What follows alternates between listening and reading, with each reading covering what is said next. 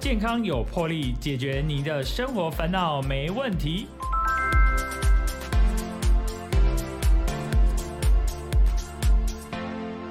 欢迎收听《健康有魄力》，我是主持人破哥。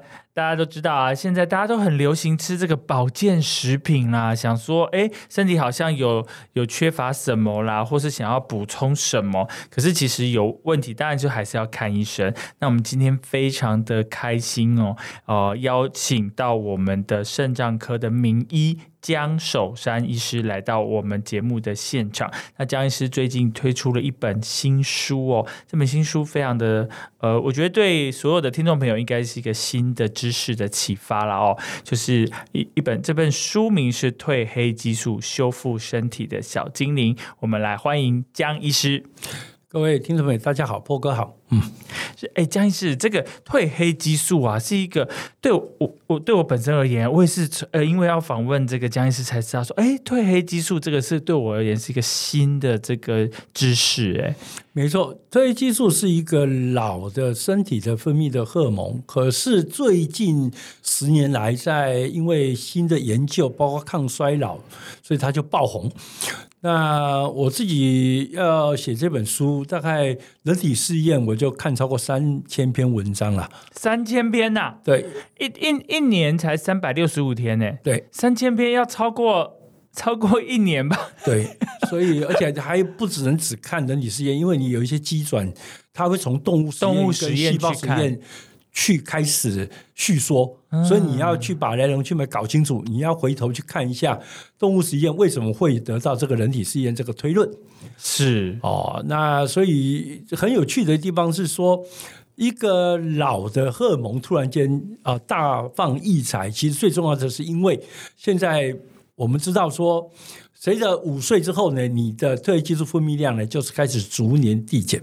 哦，它是算是衰老最快的荷尔蒙，对不对？因为我们的肾功能四十岁才开始衰退嘛，是我们四十岁之后一岁掉一毫升汞，一毫升的过滤率嘛。那褪黑激素是五岁达到顶点的，五岁就顶点了。对，所以你看小孩子不是一直睡吗？对啊，因为因为它褪黑激素含量很高了，分泌量很高，然后它开始掉。那我们如果掉到呃。五十岁的时候，大概已经不到五分之一的了哈。那掉到八十岁的时候，大概掉到十分之一以下。哦，所以第一个问题是我们知道它跟老化有关，因为你出生就开始老化，对不对？是啊，出生开始逐渐接接接近死亡，对不对？所以你你就开始推去分泌量就会掉下来。那我作为一个内科医师看这个题目，我自己也被这个东西感动到的原因，是因为。传统上，我当了四十年的内科医师啊，是我们所受的训练啊，教我们的是说，看到什么病就开什么药，对不对？对对对。所以呢，我常一个呃年纪大一点的病人来，哦，他有高血压，开两个药、三个药。高血糖开三个药四个药，高血脂再开一个药两个药，然后他的退化性关节炎也厉害，所以我再开两个药。那他有骨质疏松症，然后我要再开一个药。他便秘，我再开一个药。好恐怖哦！哎，不，没有没有，我我这个一点都不夸张。我一个病人跟我讲，他总共到各科拿起来的药，他数一数，他一天吃了九十颗。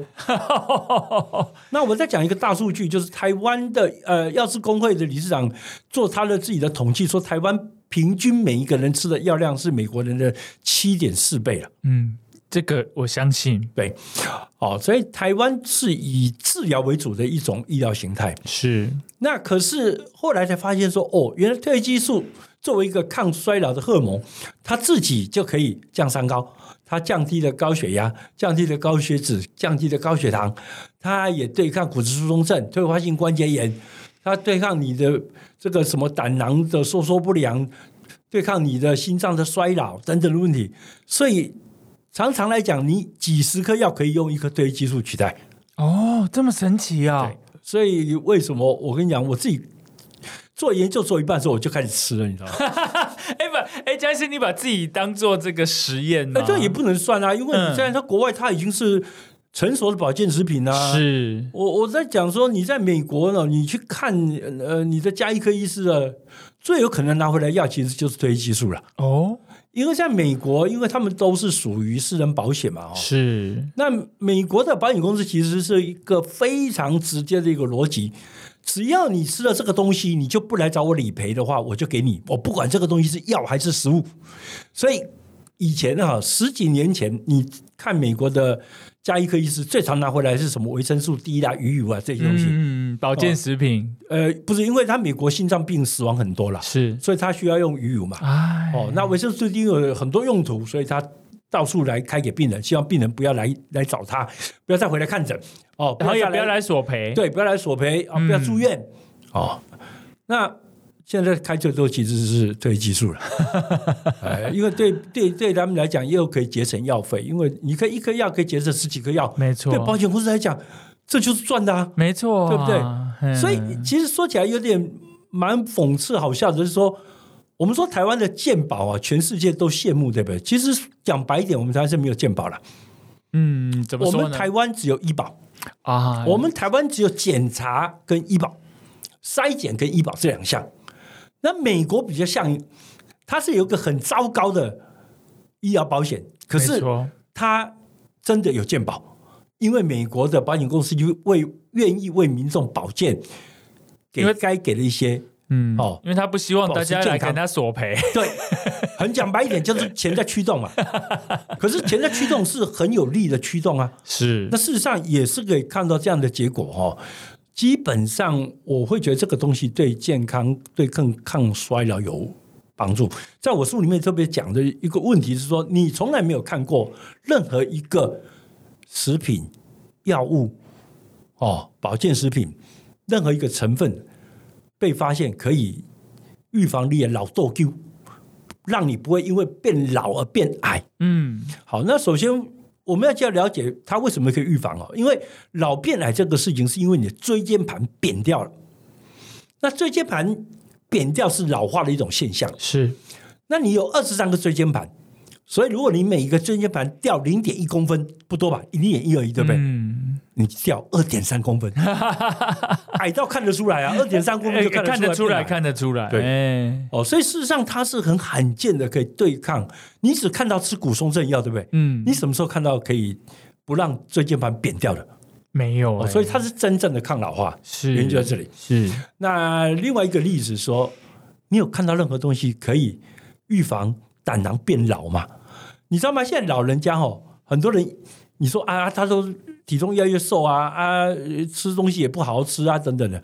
那主要原因不是你想象中的牙齿不好了，很多人牙齿不好就植牙啦、装假牙就解决了。他不想吃的是为什么？因为他胆囊老掉了，嗯，老掉了胆囊，这个胆囊壁的收缩能力不行啊。哎，胆囊壁收缩能力不行之后，你食物吃下去，胆囊不能收缩，胆汁出不来，所以你吃的任何油就会让他觉得很恶心的感觉，是是是因为它油不能消化嘛就会反馈回来，让他觉得很不舒服。所谓的油腻腻，就讲这件事情。嗯嗯嗯，所以，怎么样避免胆囊老化，是维持年纪大的时候的营养状态的一个很重要的课题。没错，可是没有一个东西能做到，除了退役技术在研究里面哦发现它有这个效果之外，你看不到任何东西。嗯，那第三个，我还讲一个它你没听过的它的特殊的功能，它可以对抗所有几乎已知的所有的纤维化。好，那什么叫纤维化？你不觉得纤维化关我什么事啊？哦，你不知道，纤维化关你很多事啊。第一个事情是，当你得到新冠肺炎之后，很多人会不会纤维化？你得对的哦 SARS 之后会不会纤维化？对不对？对啊、什么菜瓜肺，对不对？对，啊，它可以对抗这个肺的纤维化，嗯在老鼠的研究，在人体试验里面，所以它有退役技术有一堆研究用来治疗新冠肺炎。好，第一个，第二个，它可以对抗什么纤维化？对抗肝脏的纤维化，叫什么？叫肝硬化。哦，肝硬化是不管不管你 B 肝、C 肝、酒精肝啊、你会硬化掉啊，甚至有一部分的脂肪肝也会硬化掉。那它可以对抗这种硬化的程序。那特异技术还可以对抗什么呀？对抗心脏的硬化。什么叫心脏硬化？各位观众朋友可能不熟悉心衰竭的两种表现啊。心衰竭大概分大致上分两种，一种是收缩型心衰竭，就你心脏无力了，你心脏收缩的时候它挤不出去，那挤不出去挤随血挤不出去，当然就心衰竭嘛。嗯，可是你没有大家所忽略的常见的老人得到心衰竭是心脏是没办法放松了。就是当他血要充血，他要跟枪一样，先要 loading，先要装子弹才能射出去。嗯，那你现在没办法装子弹，你不能放松，血进不来。那要收缩的时候，你要挤什么出去啊？没有东西了，没有一个这样，所以你就会什么对所谓的舒张性心衰竭，嗯，就是因为你心脏不能放松啊，你心脏为什么不能放松？因为心脏随着年纪变大，开始纤维化，开始老化。那特异激素可以对抗这种心衰竭。哇，哎，这听起来这个褪黑激素真的对人体有很大的帮助，就是抗老化。对我刚才提到说，它对椎间盘，它可以对抗椎间盘呃变扁，对不对？它可以直接对抗骨松症啊。哦，啊，骨松症也是老化的一部分嘛。是是，骨质小孩子没有人骨松症啊，没有啊，对一定老人才骨松症，越老骨松症越厉害。是男女都一样，只是两个起跑点不一样而已。没错。哦，两个骨头都会变坏哦，只是男生因为他的体重比较重，他的工作比较负重，所以他的骨头的密度本来是高的，所以当两个一起下降的时候，两个是两条平行线啊。嗯，所以女生会先触底，男生是比较晚才触底，不是代表男生没有骨质疏松的问题，一样有。是那它可以对抗骨质疏松症，也产生呃，也是透过一个非常特别的机转，是说我们目前大部分的骨松症的药，除了所谓的呃叫做副甲状腺素这种注射型的药。可以刺激成骨细胞之外，所有的骨生症药都是抑制破骨细胞。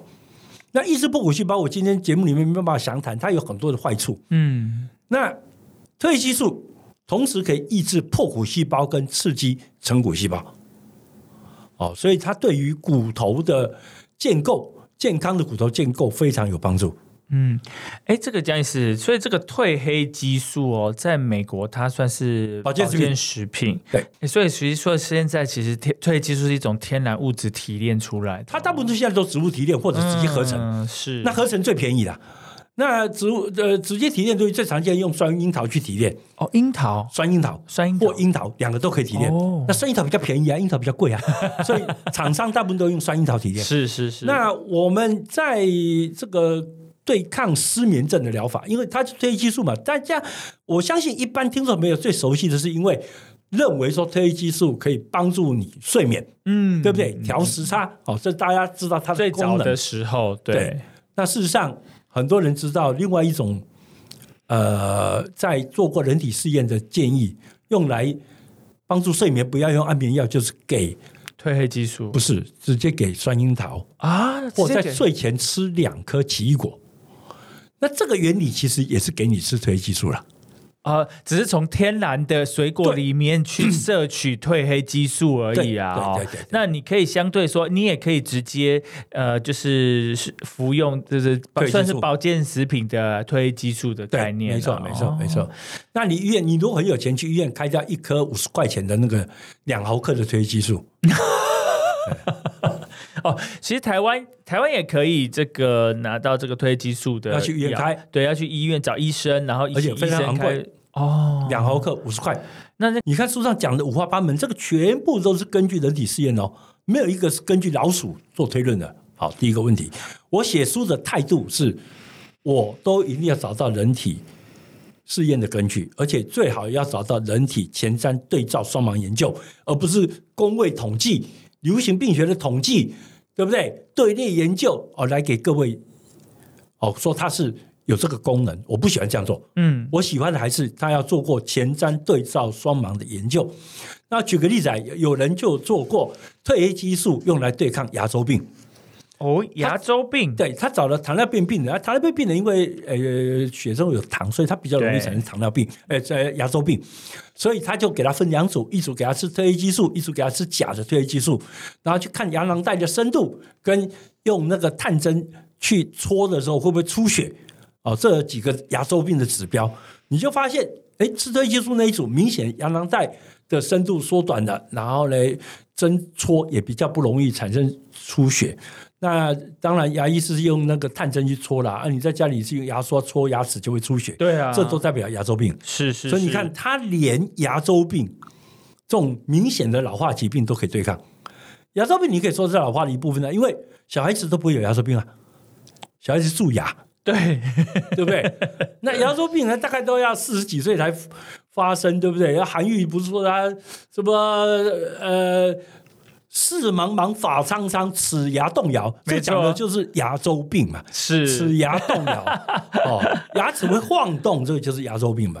所以牙周病其实也算呃一个老化的一个部分的。是是是，哎，真的，你看小孩子没有一个牙周病的，真的真的真的就蛀牙嘛，然后糖果吃太多这样子。哎，所以其实啊，所以呃。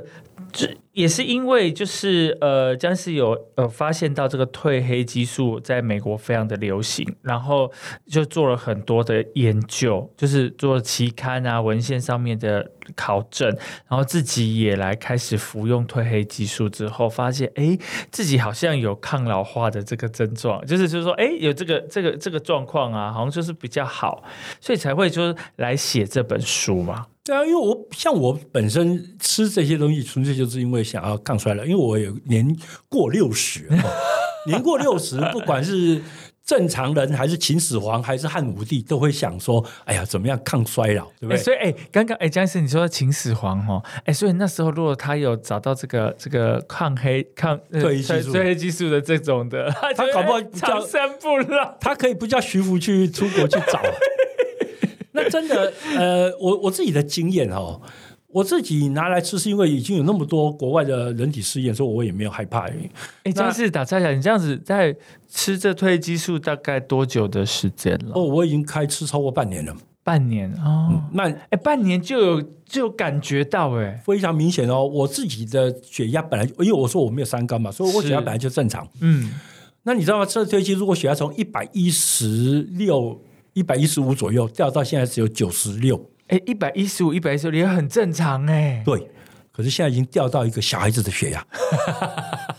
哎，不，你不要轻视血压掉下的意义哦。血压掉下代表血很柔软，是血压的高低也是用来解释男女的寿命的差别。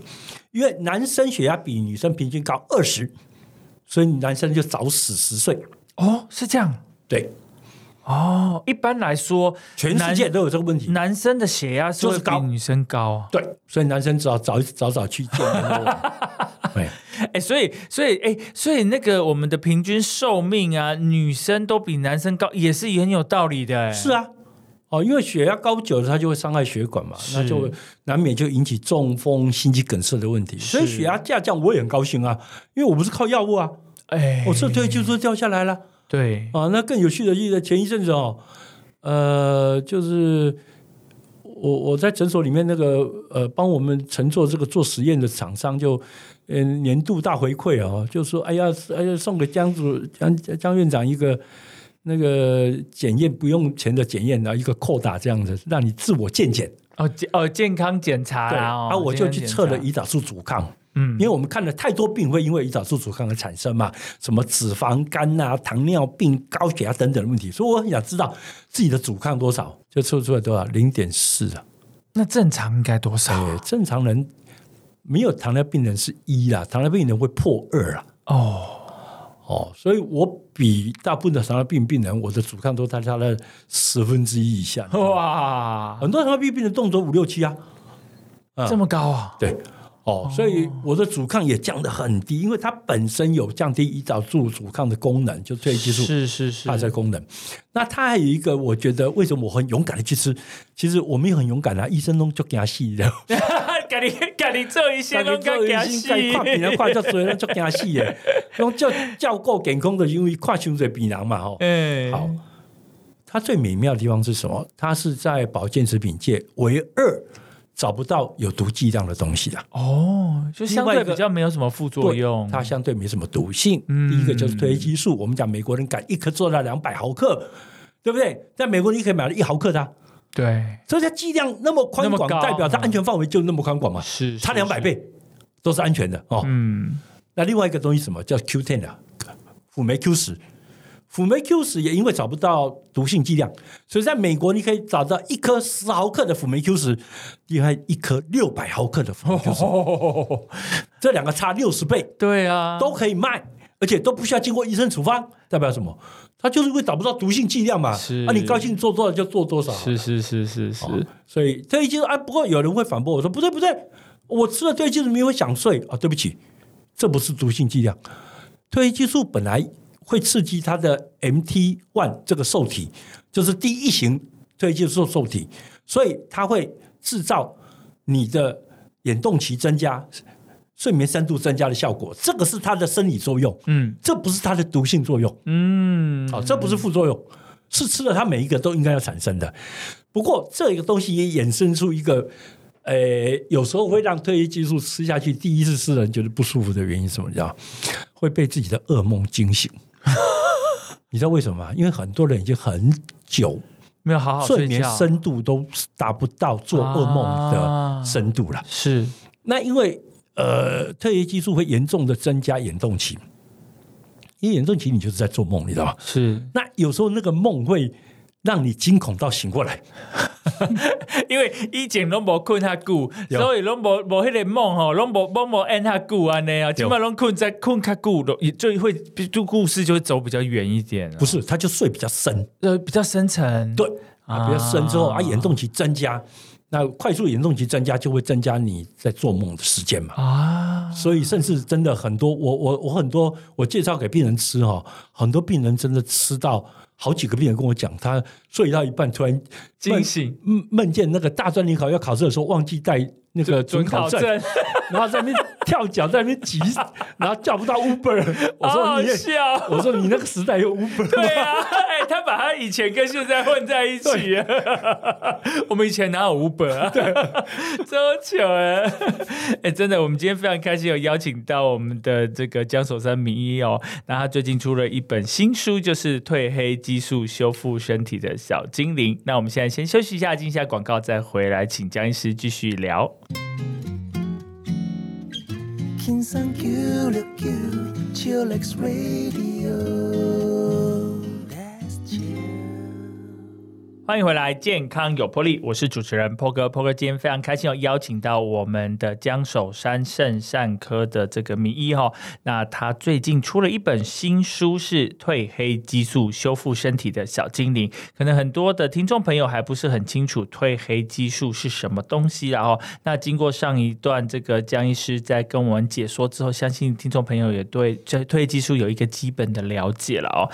那褪黑激素其实刚刚刚刚其实最上一段节目的最后段，其实江医师有提到说，哎，就是有有的有的有的病人啊，哈，他服用之后发现，哎，好像会做噩梦，会惊醒这样子，就表示他有进入到比较深沉的睡眠的状态了哦。毕竟现在的人哦，因为都会都会化、然后工作压力啊、家庭压力啊等等，他其实我们哈、哦、跟他龙博现在也在困的喝呢。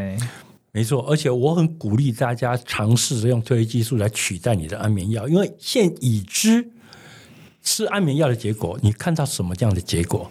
它的早死率会增加三倍到五倍了。这么高啊，对，它直接会增加死亡率，有这么高的副作用？对，它增加骨折的机会。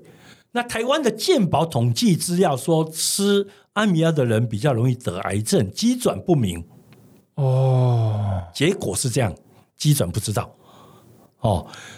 所以另外一个问题就是吃安眠药吃太久容易失智哦，安眠药嘛，也造成失智哦。所以它不是一个那么 OK 的药。呃，它不是万灵丹哎，哎，它它它它帮助你睡眠，但是它有产生很多你不知的后续的后遗症。而且它也容易让你越吃越重。我曾经有一个我妈妈的同学来看我的时候，嗯，他一天为了睡觉吃九颗药，吃到他白天走路都要一个这个菲律宾的管家扶着他，然后这样咚咚咚，好像巴金森症一样。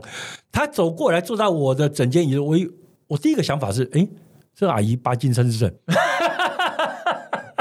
结果等我把他九颗药拿掉之后，他还可以去打麻将哎、哎呦，哎，所以我很讨厌这种有重大副作用的药。我坦白跟你讲，真的，嗯我很不喜欢这个药。嗯，那所以我通常教病人吃褪黑激素来停掉他的安眠药的方式是做三件简单的事情。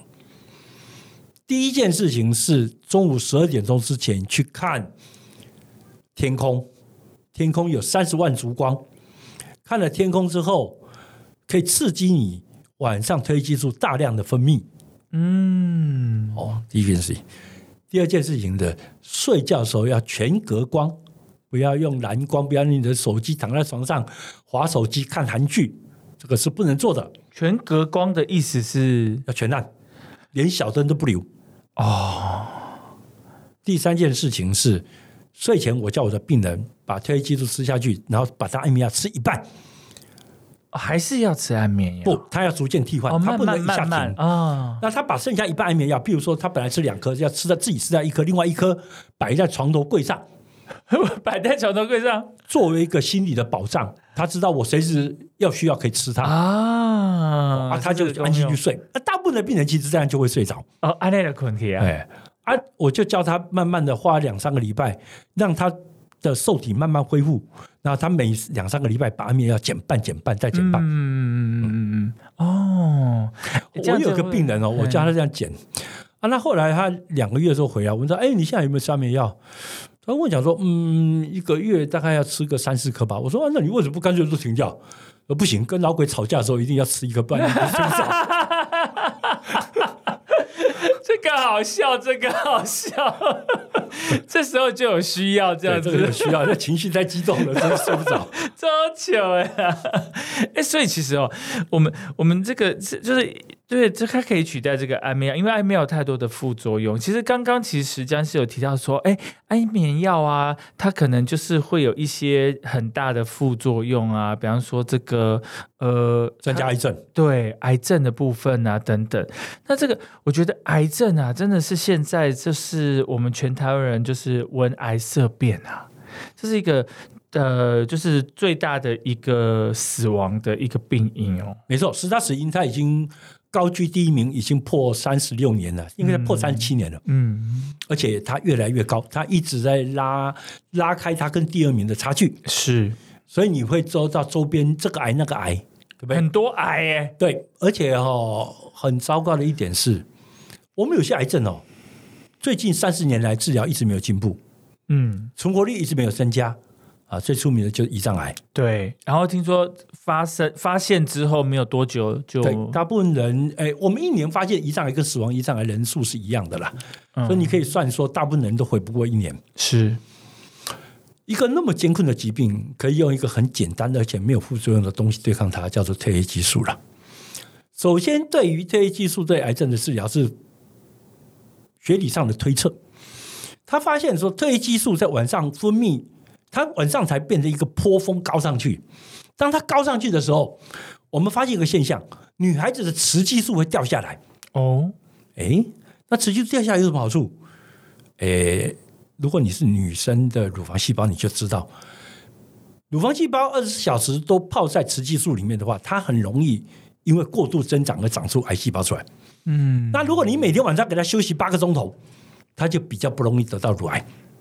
哎，所以很早我们就知道，空中小姐、护士小姐这种三班倒、二十四小时轮班的人，比较容易得乳癌。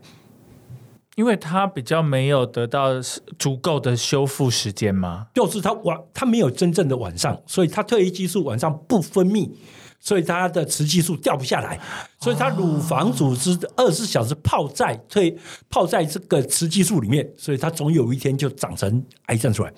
哎哦，所以本来以为褪黑激素对癌症主要的效果是对抗乳癌，结果反复的研究，还有后来加入其他集团研究，发现说不对，褪黑激素有非常广泛的抗癌效果，而且它对付所有的癌症吃下去的时候，基本上都可以增加病人的无病存活期。这点不容易哦。我们很多癌症的化疗的药、标靶的药、位点疗法、免疫位点疗法的药，都只能缩小肿瘤，无法增加病人的无病存活期，就是让病人变病拖比较久，不是让他健康拖比较久。哦，可是褪黑激素可以，为什么它可以？其实它褪黑激素对抗肿瘤带有十几个分子基转哦，都被证实过。从它强迫肿瘤细胞不让肿瘤细胞走，所有的肿瘤细胞都走的共同一条路，叫乳酸代谢。它把它硬扭过来，不让它做乳酸代谢，这件事情就让很多肿瘤细胞活不下去。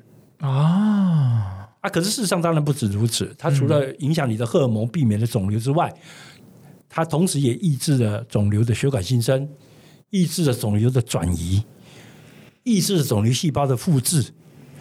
所以它不像我们目前的现在流行的单株抗体的疗法、免疫位的疗法，我们就很辛苦的找到病人肿瘤开完之后，那我们就把那个标本拿去化验，哦，发现哦，原来它是大肠癌，而且是大肠癌里面某一个突变型，或者乳它是乳癌，乳癌里面的二阴性或三阴性乳癌。那根据这个结果，我们去打击某一个出现在细胞上面的受体。对不对？我们目前疗法都是这个样子，哦，所以你才会有很多单株抗体，有的没有东西，免疫位点疗法等等的。那现在特异技术不管一切，你所有的肿瘤我都可以抑制它，而且更美妙的是，特异技术给肿瘤病人吃，当然吃的比较高的剂量了。像我在临床上使用，动不动就是二十三十毫克、四十毫克，如果有转移的话，可是好处是什么？即使吃到二十三十、四十，没有个病人会恶心、想吐、嘴巴破、倦怠、睡不着觉，通通没有。副作用的部分，都没有，都看不到，嗯，都看不到。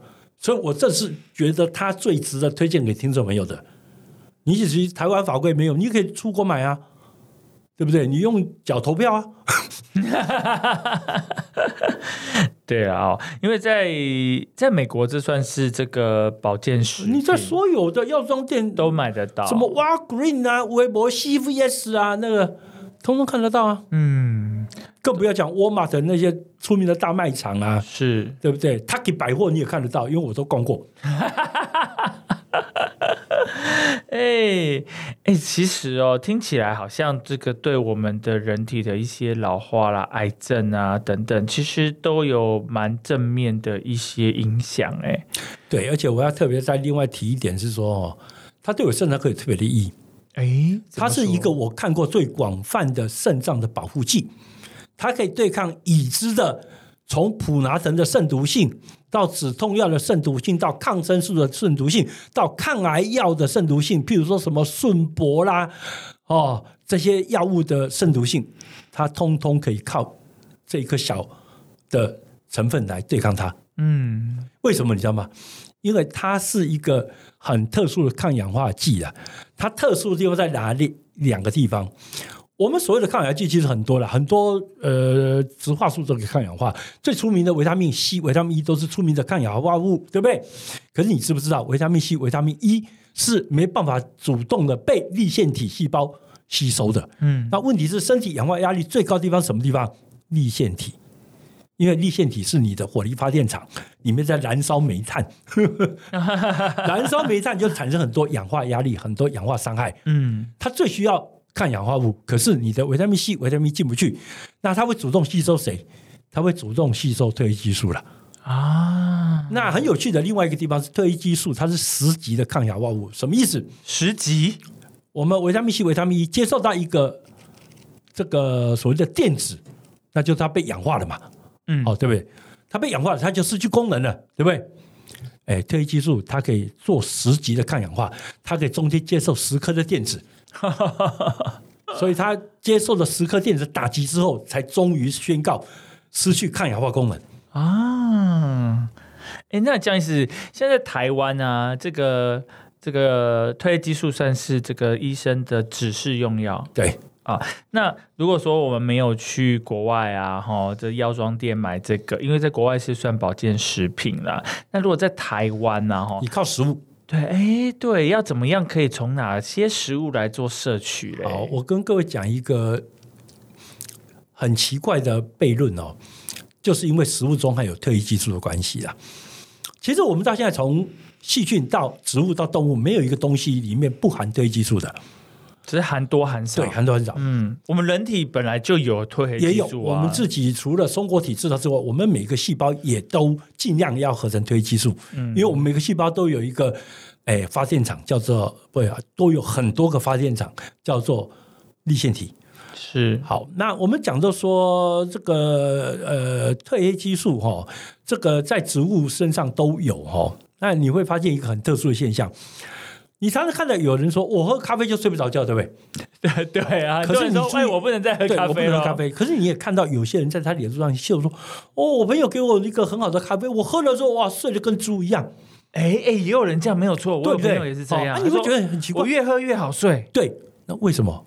因为烘焙过的咖啡里面含有很高量的褪黑激素了，啊，所以你喝咖啡就是一个干扰睡眠跟帮助睡眠两个化学物质的跷跷板啊，为什么每有不知道每个人体的因为这个不一样种类。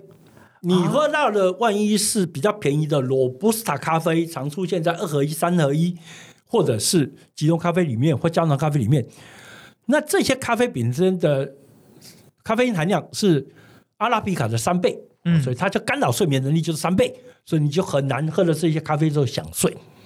可是万一你喝到的是一个纯正的阿拉比卡咖啡，它咖啡因含量本来就只有其他咖啡的三分之一，再加上如果褪黑激素含量又比较高的话，它就会促进你的睡眠。哎，所以喝了这些咖啡反而会想睡。所以我们常常，我常常利用很多植物来让人家促进吸收褪黑激素，譬如说，呃，吃两颗奇异果哦，基本上也可以摄取到一堆的褪黑激素。嗯，刚才我讲过的，不管樱桃、酸樱桃，酸樱桃，这个都有帮助，而且还有一个多事的人。把樱桃做了五个品种的分析，结果发现都差不多。哦，不同品种其实都差不了太多。对对对，他他的疑问就是说，啊这会不会不一样嘛？对啊那我要叫病人是哪一种啊？就左才能抹下差了。某人这这有心呢，对对可以做看嘛呢。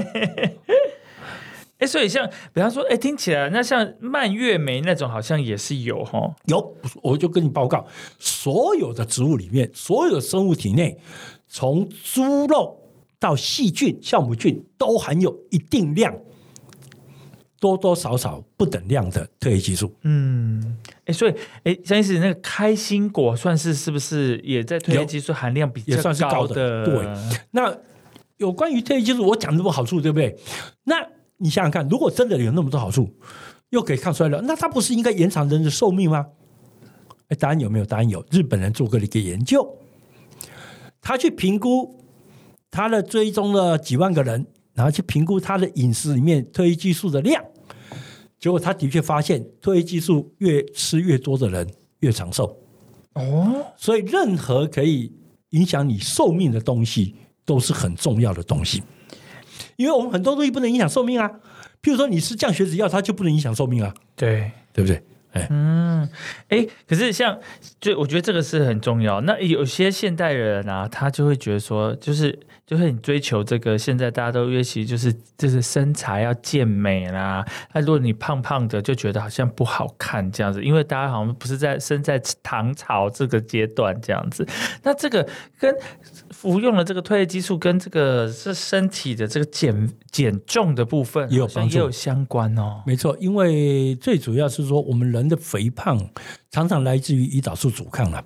哎，对，胰岛素阻抗实有提到哦，对那胰岛素阻抗的时候，你的呃细胞对胰岛素有阻阻力，所以你就会分泌很多胰岛素，想要克服这个阻力。那胰岛素分泌越多，脂肪细胞就没办法释放它的油，所以脂肪细胞会越来越胖。所以胰岛素阻抗就会造成你的肚围增加，就是小腹翁，那造成你肝脏脂肪化，叫做脂肪肝，最后造成你的胰脏脂肪化，叫做糖尿病。那褪黑激素可以对抗这一个所谓的脂肪累积的这个胰岛素阻抗的过程。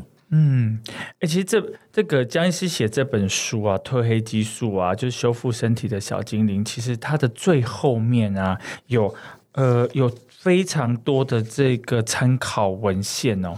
我跟你讲上百篇呢、呃，非常少，因为我有三千篇，出版社跟我讲说，没有人要看那个啦。瞎子。不是啊，他直接跟我讲说，没有人要看那个啦。江医师，你疯啦！那三千篇都列上去，那我这书怎么全部都列列你的参考就好了？没有人要看那个啦，人家直接踹呛我，我人被跨黑啦。啊，但是你个做坚持，你个坑人呢？不，我就看放一小部分。我看那么多那么辛苦，总是要写一，总是要列出来一下，而且让大家知道有根据嘛。对不是江医师某天睡到一半突发奇想，哎，突发奇想写书有没有？而且写了有哦，写的还比圣经卖的多。就当初在加州被判刑的那个家伙，他写了酸碱体质、酸碱圣经这十几本畅销书，他有两三本的畅销量都胜过圣经。是最后他当庭承认，那个法官问他：“你是医生吗？不是。你科学家吗？不是。哎呀，你怎么写这么多？这个这个是讲讲讲酸碱的书？哦，我就想一想掰出来的。有哎、有人可以完全没有根据就写了十几本书哎、而且天哪巧言令色，这个五花八门，讲的天花乱坠，到销量还胜过圣经呢。你有没有想过要胜得过圣经多困难啊？是你每个旅馆的房间里面都错，都一一本圣经哎、对对对对对。你还跟圣经比哎、可是这这这种这个天花乱坠，这个没有根据就不适合江医师了，对不对没有，我我我所有写过书，你注意看看，其实都有非常严谨的文献引用。是像这个哦，像这个一篇只有两个文献引用，是因为出版社的限制啊哈。那大家知道哈，这个文献后面一定要加个零。哦，至少要加个零哈、哦，这才是符合江医师他的参考的文献的数量然后就是完全就是有这个科学的根据，不是说呃，他不是江医师绝对不是说这个凭空想象，或者是他晚上有做噩梦，然后起来说哦，我跟他下下，或者我推测和什么很合理，那我就要掰一套理论出来。是就当当初是写酸碱肾经、酸碱体质，哎，骗了多少营养师、医生啊？你看很多人都在讲啊，怎么样维持好的碱性体质啊？你看不是一堆人在喝碱性离子水吗？没错。你以为这些人在干嘛？这些人都是被那个那个美国人骗的啊、哎，所以这本书其实江医师都是有参考了三千多篇的这个期刊或是文献之后，然后最后希望把这样子的好的这个保健食品。当然，在台湾还不算是保健食品了哦，那可以把它推广出来，让更多的人知道它的功效，然后它的好处，对我们人体有多么的好处，而且他自己自己也有亲身已经在这个服用，在试验，不止啊，我拿给我家所有人吃。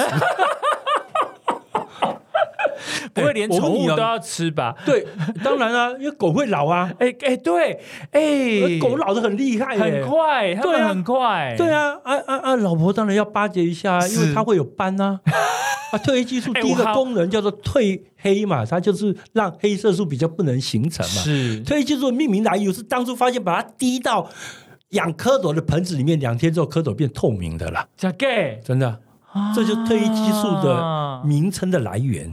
当然，人身上它不会那么快了，是，不过它也是一样有退斑、褪色的效果、哦啊，它有保护皮肤的效果，它有防晒的效果。因为我讲过嘛，它是一个抗氧化物嘛，对对对，十级的抗氧化物嘛，所以它当然你阳光打在脸上产生氧化伤害，它也会被它中和掉。嗯，啊，它是一个防止皱纹产生等等的问题，所以当然为了巴结，所以我当然也奉上了我的礼物。哎，听听起来嘛是有一点点美容的效对果，哎，它有美容效果。哎啊，美国有人把它做在呃美容的那个面霜啦、什么晚霜啦、什么时空胶囊，里面这样子有含这个褪黑激素，哇哦，哎，所以。这个最后了哈，江医师还有没有什么要让，就是再提醒一下我们的听众朋友？哎，这本书了哈，这个现在这是各大的这个，不管是这个实体的书店，然后网络的书店都购买得到哦。是然后那它好像还有买书还有额外的小惊喜是吧？对我送了十颗酸樱桃的萃取物了。那酸樱桃萃取要干嘛？看书的人就知道。樱桃我们刚刚有讲了哦，有效哦。对啊，可以到这个这个江医生健康铺子哈、这边来做兑有兑换券哦。对对哇，那希望听众朋友有听进去，然后也可以买这本书啊、来看一看我们的江医师的心血，而且哦，他真的都是有这个参考了三千多篇的期刊跟文献才写出来的，不是这个他忽然醒来就开始随便写一写这样。对我不是遁入出来的，他没有办法，我不是先圣先贤的，对对对遁入会想出来那么多，我没那么一波厉害。版的话，一点爱有引经据典啊，对吧？对对，我比较努钝。我们今天非常感谢江医师，谢谢，谢谢谢谢谢谢各位。